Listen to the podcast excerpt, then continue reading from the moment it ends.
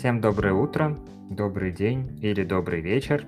В эфире какой-то там 56-й подкаст Local News. Мы сегодня мы обсуждаем прошедший матч Локомотива с Нижним Новгородом, а вы нас, соответственно, слушаете, чему мы несказанно рады. Со мной Семен и Ваня, а мы с вами. Начинаем. Как вам матч? Матч как матч. Автобус против танка. Танк победил. Достаточно тяжелая игра получилась. Опять играли во владение, пытались в меру возможностей прессинговать. Я думаю, Гиздель уже сделал выводы по матчу с Галатасараем, что прям оголтело это делать не стоит, тем более с такими большими проблемами составом, и когда абсолютно неким усилять игру. По мне, так матч ничейный выдался, но очень классно, что мы победили на фоне осечек конкурентов и взобрались на второе место в таблице. Это прям очень радует. Насчет неким усилять игру совсем не соглашусь. Мне, кстати, сегодня очень сильно понравились замены Гизделя. Все, что проседало, он поправил. В первом тайме проседал явно у нас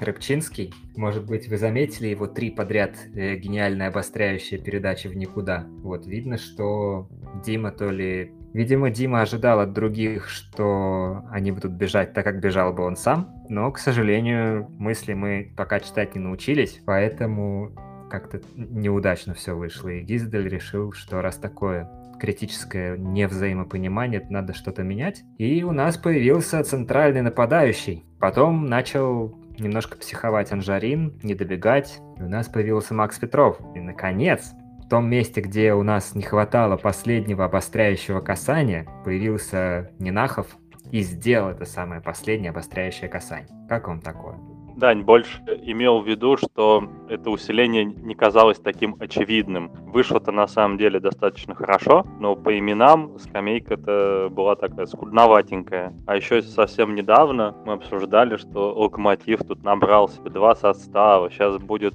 спокойненько себе играть на два фронта осенью. А теперь у нас вообще неким играть по большому-то счету. Ну вот так, из основных очень много травм, дисквалификации, еще что-то.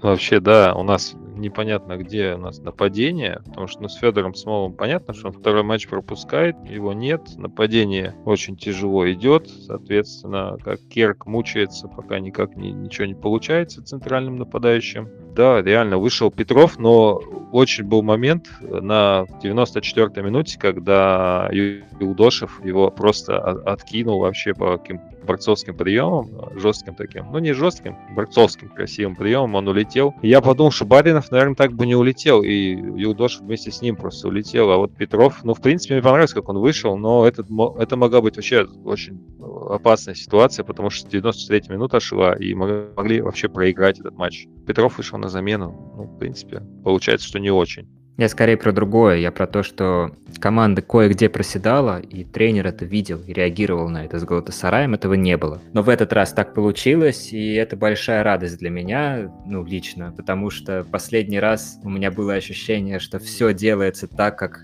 ну, мне кажется нужным. Это в матче с ЦСКА, когда Николич там перекидывал Рыбчинского с фланга на фланг, и мы в итоге этот матч забрали себе. Такого ощущения не было давно, и это прям очень приятно. Чего вам не хватало в этой игре? В этой игре, мне кажется, больше всего не хватало ударов, потому что были попытки от Керка, от Анжарина как-то проткнуть поворотом, пробить. Один раз вот у Дейфата получилось, когда он пробил. Непонятно, как мяч залетел, но залетел. Это самое главное, в принципе. Если было больше ударов, было бы, конечно, лучше, но пока ударов у нас очень мало несмотря на то, что мы стали более атакующей, прессингующей командой, ударов не хватает очень сильно, мне кажется. Потому что Синицын, вратарь, в принципе, наш клиент еще со времен Краснодара, я его помню хорошо, он постоянно от нас пускал какие-то такие вот бабочки, плюшки. В принципе, сегодня можно сказать, что тоже он нам очень помог со вторым голом. А, и нужно было просто бить почаще. А бить у нас, походу, некому. Есть у меня объяснение. Мы же сейчас ставим новый футбол, и главная мысль этого нового футбола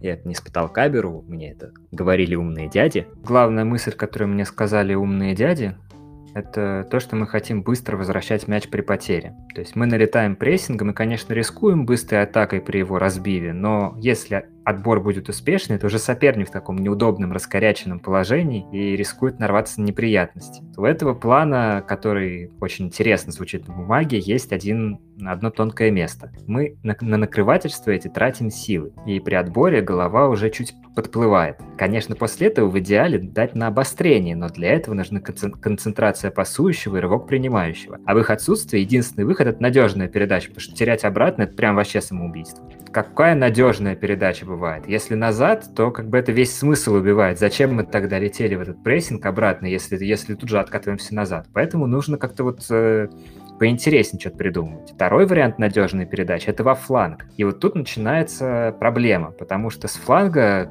есть опять три пути. Либо назад, что плохо, обычно, либо вешать, что мы сегодня, собственно, и делали, либо как-то пытаться по-другому обострять, что сегодня пытался делать Дима Рыбчинский, но у него не получалось. А вот с противоположного фланга Рыбусь особо не выдумывал, просто вешал себе и все, и, и не это самое, не выпендривался. К сожалению, навесы не работают, потому что у нас нет форварда штрафной. Керк — это вингер, и он просто не имеет соответствующих навыков от точных до автоматизма. То есть он, конечно, мощный, он, конечно, чувствует моменты, вот как он сегодня выскакивал на Синицыну в попытке его перебросить, это было круто. Это вот нападающий так делает. Но на поток поставить игру на опережение в штрафной и замыкание головой невозможно, если ты как бы этого часто не делаешь. Поэтому у нас сегодня навесы не работали. А поэтому, когда мы мяч переводили на фланг э, и навешивали, мы не били и тут же его теряли. То есть было много потерь не было ударов. Вот как раз то, что вам не хватило. И это плохо. И это проблема систематическая, к сожалению, пока что. А, и вот если с Сочи мы забили два гола, это были два стандарта. Никак не работала вот эта идея вернуть мяч и забить гол. С Нижним Новгородом то же самое. Единственный удар, который у нас прошел, Жамалединова, ну вот такой опасный, прям с границы штрафной, а, э, он завершился голом. Вот как бы вот бейте по воротам, без этого будет сложно. А второй гол, который зашел, это Кикс. Опять же, то же самое, что с Сочи. И вот пока что это выглядит как вот, наверное, самая большая проблема, которую нужно Локомотиву решить. Не соглашусь насчет ударов. Они, конечно, нужны, но бить просто ради того, чтобы там ударить и там, поправить статистику, не всегда хорошо. Все же мы помним, как наш горячо любимый Спартак бил там по 30 раз за матч и в итоге все равно проигрывал, потому что все удары там из неочевидных позиций, издалека, неподготовленные и так далее. Просто команда сейчас учится играть по-новому, и еще не все у нас вот эти связи хорошо наиграны, и поэтому не всегда получается доводить до ударов из действительно опасных позиций. Я думаю, что со временем это все придет, и мы прям будем вообще кайфовать. То есть от того, что прессингуем постоянно, отбираем мячи, потом доводим отборы до логических завершений в виде опасных ударов. Правильно, мысль как раз была в том, что пока что это не работает. Пока что мы, может быть, и можем накрывать, но дальше продлить и довести до опасного момента, а именно обостряющей передачи, не получается. И в этом как раз проблема. Конечно, не предлагаю бить как крыховя там с центра поля ни, ни в коем случае. Я хотел сказать, что вот я статистику специально поднял. У нас три раза больше передач, чем у Нижнего Новгорода, и точность у нас выше. И кроссов было 24 целых, но дошло, получается, всего 2 до цели. А, я бы хотел напомнить, что, в принципе, Нижний Новгород себя уже показал как такой супер автобус. Они уже Спартак нагибали там, ну там, правда, Спартак кто хочет сейчас нагнет. Еще там у них были матчи очень такие славные, в принципе. Это автобус такой классический, с тремя защитниками. Так получилось, что эта вот ошибка, которая была в конце, она была, мне кажется, из-за того, что вышел центральный защитник, как раз вот Миладинович, буквально там за три минуты до, ну там, может не за три, минут за пять он вышел до того, как вот случился этот шедевральный прострел от Нинахова, которого мы все, конечно же, теперь уже любим. И если бы он немножко там дольше бы был на поле, может быть, он бы втянулся как-то, и такого бы не было. Может быть, Синицын бы не, не устал. Черт его знает. Но сегодня получилось так, что мы выиграли за счет одной невынужденной ошибки. Вернее, вынужденной ошибки, потому что когда Нинахов навешивает, это, ну, сами понимаете, коленки у всех трясутся. Не зарекайся, Семен, насчет обыграет, кто хочет. Нам с ними в следующем туре играть. Ну, кроме нас, мы, естественно, просрем, причем от трех. Это я понимаю, все прекрасно. Насчет э, защитника, который вышел в концовке, ну, все-таки там не его вина, а вина вратаря, потому что он не удержал мяч, там, махнул мимо него, от того просто отскочил, он ничего не успевал сделать. Так что, думаю, тут вина не защитника больше, а вратаря, который играл первый раз в этом чемпионате. Ну, видимо, это немножко сказалось, что даже опыт ему не сильно помог. Опять же, если смотреть статистику, что мы никто из нас не любит, да, то нам насчитали за весь матч один э, шанс. Это я подозреваю, что шанс, когда Анжарин ой, не, не Анджелинка, а Керк пробивал поворотом, когда выскочил, Даня об этом упомянул. В принципе, у Нижнего Новгорода тоже один большой шанс. Это, а, я еще в начале голевой атаки, когда нам а, забил Нижний Новгород, подумал, что вот там как-то Баринов, его как-то отодвинули так от мяча, если вот на, начало, начальной фазы вот этой атаки, он, ему оббегать пришлось, я не помню кого из Нижнего Новгорода, и какая-то такая неловкость, и вот он уже выходит, наш бывший Берков, но он еще не бывший, но я думаю, что будет бывший Берковский, потому что скорее всего, он локомотив-то не вернется. Э, ну вот, и он вышел и пробил, ну так хорошо пробил, прям, и у него еще потом удар был наверное, какая-то злость на локомотив у него есть, торпедовская еще осталась. И вот эта атака, она началась с какой-то вот невнятного действия Баринова, когда вот мы этим прессингом захлебнулись, в принципе, и получили этот гол. Я еще так, мне так смешно даже стало, потому что все время так происходит, что локомотив атакует, атакует, там какая-нибудь дичь отскакивает от какого-нибудь там э Энина какого-нибудь, и все, и побежали, и 1-0, и, и все, и матч заканчивается. Обычно так, но в этот раз не так, слава богу. Опять сработало проклятие бывших игроков Локомотива в этом матче. Хорошо, что только один раз, потому что бывших игроков Локомотива в Нижнем Новгороде достаточно много. Сулейманов вышел, и еще на скамейке у них Галаджан остался. Слушайте, а вам не напоминает ничем Лисакович Галаджана случайно? Я что-то сейчас подумал, что очень похоже. Лисакович вообще второй матч полное вообще разочарование, просто тень. Ну, выпрыгивал сегодня после вот одного из кроссов, который нормальный был, вот он выпрыгивал там нормально, но он не там выпрыгивал, где нужно. Но пока все не, не в такт, пока все не в тему, и вроде шанс есть, уходи, там, пользуйся, но я не думаю, что после сегодняшнего матча Лисакович как, как-то вырос э, в, в ранге вот этих вот нападающих, которого у нас нету и так, что он выйдет в следующем туре, даже если не будет Смолова, черт его знает. Если честно, то я слишком давно не видел Галаджана, чтобы сравнивать его с Лисаковичем.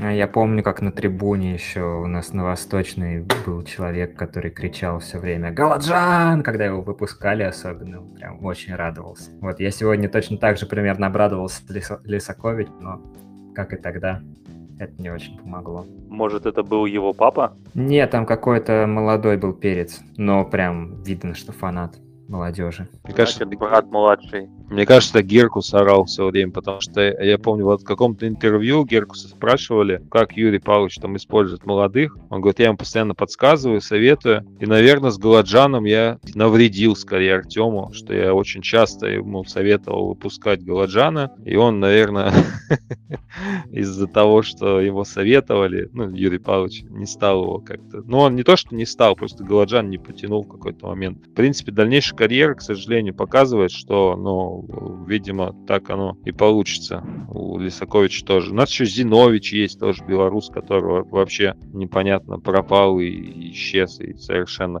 В этом матче для меня лично было большим разочарованием то, как сыграл Анжарин. Не знаю, как вам, может, вам он понравился, наоборот, но я жду от него большего всегда. Да все ждут от него большего. Десятку все-таки Лоськовскую взял. Такой распиаренный парень, там, молодой англичанин, которого сам Тухель хотел в Челси оставлять, но вмешался ковид. Но видно, что он пока дико не в форме. Может, когда пройдут зимние сборы, если там у нас вроде же на сезон, а не до зимы, то может он будет реально тащить. А пока, к сожалению, его хватает очень ненамного, но вспышками он играет круто, конечно, класс все-таки виден.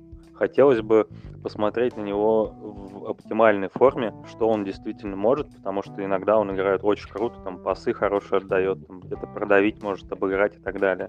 Это такой глубинный керк. Нам вот этой вот мощи немножко не хватает, конечно. Сегодня еще на стандартах не хватало. Если бы он еще головой умел играть хорошо, было бы круто.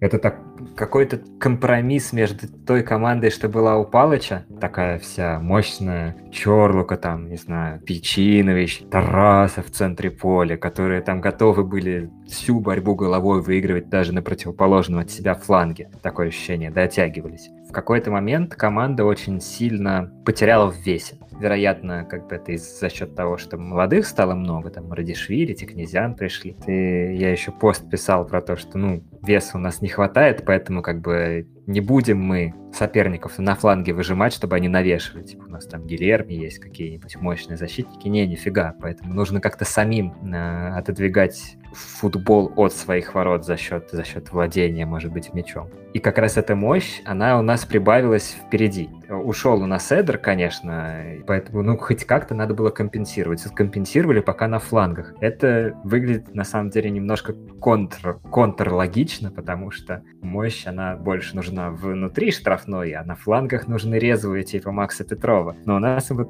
сейчас все наоборот, и за этим смотреть довольно интересно, на самом деле. Кстати, твои слова подтверждает статистика. Нас переборол Нижний Новгород по дуэлям вообще на 10 штук целых. Учитывая то, что ранее мы говорили о том, что передач мы сделали больше, намного в три раза, это как раз подтверждает то, что Локомотив стал более легковесным. Но нельзя не отметить, что современный футбол идет по пути легких, таких быстрых каких-то фланговых как раз защитников. То, о чем мы говорили еще давным-давно, нам нужны нормальные фланговые защитники. У нас появились один там, да, фланговый защитник, считает кто-то, что у нас теперь есть там кто-то называет Сильянова, кто-то называет Князяна. Ну, в общем, парочка там наберется худо-бедно. Очень архаично, мне кажется, выглядел Рыбус, потому что он бежал-бежал, потом останавливался и делал пас назад в лучших традициях Романа Шишкина, который, в принципе, был э, в матчевой студии. Наверное, он, когда смотрел на Рыбуса, очень ему было тепло, ну, тепло да. Ностальгично, да. Еще бы Самедов бы, и вот навесик этот, как, как раз вслепую, как вот любили раньше, там кто-нибудь и поборется действительно. К чему я все, собственно, вел? Может быть, может быть, как раз Рангник, он и хочет такой футбол в Локомотиве, чтобы было больше каких-то навесов. Зимой подвезут кого-нибудь нападающего, ну, Анжелина, мне кажется, выкупать не будут. Подвезут кого-нибудь нападающего нормального, и будет все это работать, в принципе. Почему бы и нет, собственно. А Федечку отпустим в... Ну, в Уфу, конечно, куда же еще. Рыбус, да, ну реально там вот я три момента насчитал, он идет, идет, раз такой, в первом тайме, идет, идет, раз такой, блин, не, не, назад, ну его нафиг. Потом опять идет, ему, по-моему, Бека дает фланг, он пробежал, и такой, да ну нахрен, и назад опять пас. Ну, вот прям Шишкин ставил. Да не, он просто получает передачу, он давно же на поле не был, он ищет все еще Эдера там в чужой штрафной или там на противоположном фланге, где там Эдер раньше бегал. Вот, поднимает голову, видит, блин, нет Эдера, какой-то какой другой черный бегает, непонятный, может не наш. Ты думает, ща, я еще пока присмотрюсь. Надо на гетры смотреть, потому что Рыб просто понимал, что с навесами у нас ничего не прокатит и хотел сделать что-нибудь другое. Но что-нибудь другое ему в голову не приходило, поэтому он отдавал назад. Слушай, но мне кажется, что была установка играть навесами, потому что не очень много способов бороться с такими автобусами, ну, которые работают, в принципе, да, и навес, то, что 24 навеса настреляли, я думаю, это установка тренера. Очень сомневаюсь, что это была установкой, потому что Издаль, я думаю, понимает, что у нас нет нападающего, который будет эти навесы замыкать. А какой тогда в этом смысл? Думаю, что просто игра так сложилась, и Нижний нас выдавливал на фланге и заставлял именно навешивать. И, в принципе, очень легко с этим справлялся до 95 минуты. Вот, кстати, тогда БК включился. Это как раз тот... Нам не хватало постоянно адресатов штрафной. То есть был Керк и все. И еще 50 защитников нижнего. Как его там найти передачи, ну, практически невозможно. А тут включилось сразу несколько человек. И как вот, знаете, такой пас даже у Нинахова получился спартаковский, что у передачи может быть несколько адресатов. Там, если посмотрите, вот эта вот дуга, по которой летел мяч, она так аккуратненько облизывала на кривую, по которой расположились все наши бека. Единственный вообще раз, мне кажется, включился за всю игру в чужую штрафную, и это было результативно, потому что если бы не он, никто бы там не ошибся, Синицын бы просто поймал мяч. Вот надо же было так в последний момент сделать. Круто. Но весь матч так невозможно включаться, поэтому оно и не работает. Слушай, ну у него было несколько эпизодов, когда он боролся до конца. Мне это очень нравится в нем. Э, на днях мы все читали интервью Крыховика, где он там обвинял руководство, да, вот это все. И многие ответили, блогеры, всякие разные инсайдеры, что получился размен. Вместо Крыховика взяли Бека Бека и там Марадишвили, да, и где Бека Бека этот корявый какой-то француз непонятный из пятого дивизиона, там Марадишвили, там что-то как-то где-то, да, и он Крыховик великолепный, до 35 лет играет, а он Крыховик хлопнули их в этом туре крылышек. Крыховик можно понять, ему все-таки было обидно, что с ним так поступили. На самом деле мы не знаем всей правды, да, как это было со стороны руководства. Мы слышали только версию поляка, и у него сейчас просто обида.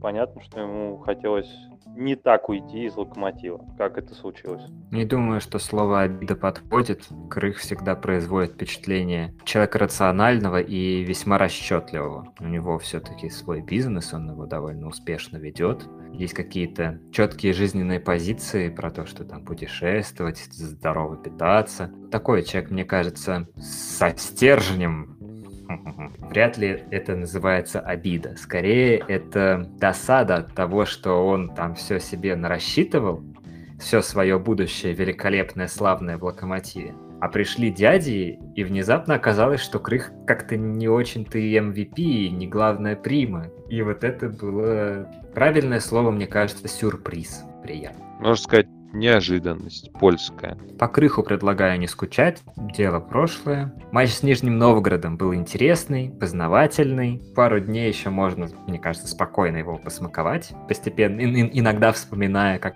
Миладинович великолепно срезал свои. Но в середине недели у нас Галатасарай, вот, и это будет прям уже совсем интересно, потому что Нижний это все-таки такой аутсайдер, там смотреть на то, как работает твой футбол, ну, короче, есть очень много факторов, как вот этот вот автобус, класс команды, какие-то не, не очень нормальные условия, такое ощущение. А вот Галатасарай — это как раз и есть те условия, на которые наш футбол настраивается. И как он будет работать с турками, вот это прям очень интересно, потому что турки еще и дома играют. Они будут владеть мячом, скорее всего, как-то стараться немножко при своих-то болельщиках.